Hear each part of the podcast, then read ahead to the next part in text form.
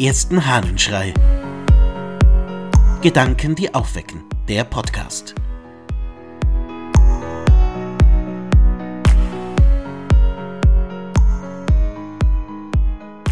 Friede auf Erden.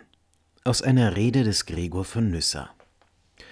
Wir müssen in unserer Rede auf das im Evangelium erwähnte Bethlehem zurückkommen. Denn wenn wir in Wahrheit Hirten sind und über unsere Herden wachen, so sind unbezweifelt an uns die Worte der Engel gerichtet, welche diese große Freude verkünden. Schauen wir also auf das himmlische Heer, schauen wir auf den jubelnden Chor der Engel, vernehmen wir ihren göttlichen Lobgesang. Welches ist ihr Ruf bei der Festfeier? Sie rufen Ehre sei Gott in der Höhe. Warum verherrlicht die Stimme der Engel die Gottheit, die in der Höhe wahrgenommen wird? Weil, sagen sie, auch auf Erden Frieden ist. Mit großer Freude wurden die Engel über die Erscheinung erfüllt. Friede auf Erden. Sie, die anfangs verflucht war und Dornen und Disteln trug, das Land des Krieges, der Verbannungsort der Verurteilten, sie hat Frieden bekommen. O Wunder! Die Wahrheit ist aus der Erde aufgegangen und die Gerechtigkeit hat vom Himmel herabgeblickt. Eine solche Frucht hat die Erde der Menschen aus sich hervorgetrieben. Und dies geschieht für den guten Willen der Menschen. Gott vermischt sich mit der menschlichen Natur, damit zur Höhe Gottes sich die Menschheit erhebe. Indem wir dies hören, lasst uns nach Bethlehem gehen.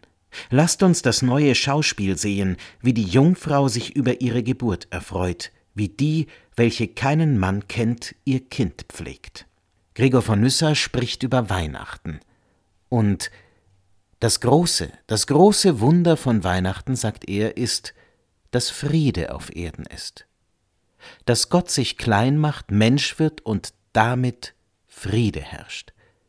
Auf jener Erde, die nur Dornen und Disteln zeigte, die ein Ort des Krieges und des Gegeneinander war, da ist jetzt Friede. Da kann man doch fragen, ist das Ganze einfach vorbei? Im Angesicht der Nachrichten, die wir alle bekommen? Und stimmte das zur Zeit des Gregor von Nyssa wirklich? War da Friede und zur Zeit Jesu Christi war da Friede auf Erden? Man könnte sehr schnell ins Zweifeln kommen und sagen, das stimmt doch alles gar nicht. Es herrscht Krieg, Unfriede, Streit, Dornen und Disteln sind sehr wohl noch da und die Erde ein Ort des Krieges. Ja. Stimmt dann die Weihnachtsbotschaft nicht? Stimmt die Botschaft vom Frieden nicht? Ist all das Humbug? Ich glaube, es geht vor allem um die Chance des Friedens. Es geht um die nicht mehr daseiende Trennung zwischen Gott und Mensch, die durch die Menschwerdung Gottes ermöglicht wird. Und es geht darum, dass jeder und jede Zugang hat zum Frieden, dass aber wir uns persönlich entscheiden können. Und dass, Gott sei es geklagt, sich immer wieder ganz, ganz viele gegen den Frieden entscheiden gegen das Wegsein von Grenzen, gegen das Wegfallen von Unterschieden, gegen das Wegfallen des Gegeneinanders. Anscheinend hat man viel zu gerne das Gegeneinander. Aber genau das ist es, was an Weihnachten verschwindet. Weihnachten ist das Fest des kein Gegeneinander mehr, sondern ein Miteinander. Da sind die heidnischen Magier genauso an der Krippe die mit ihren Schätzen kommen, wie die armen jüdischen Hirten, die um die Ecke mit ihren Herden gelegen haben. Die Unterschiede spielen keine Rolle mehr.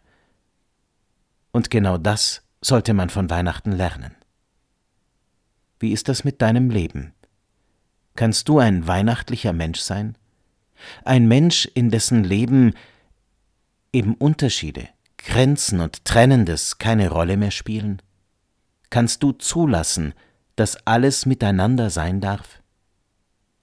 Ich wünsche dir einen Tag, an dem die Grenzen fallen und Friede auf Erden herrscht. Dein Ludwig Waldmüller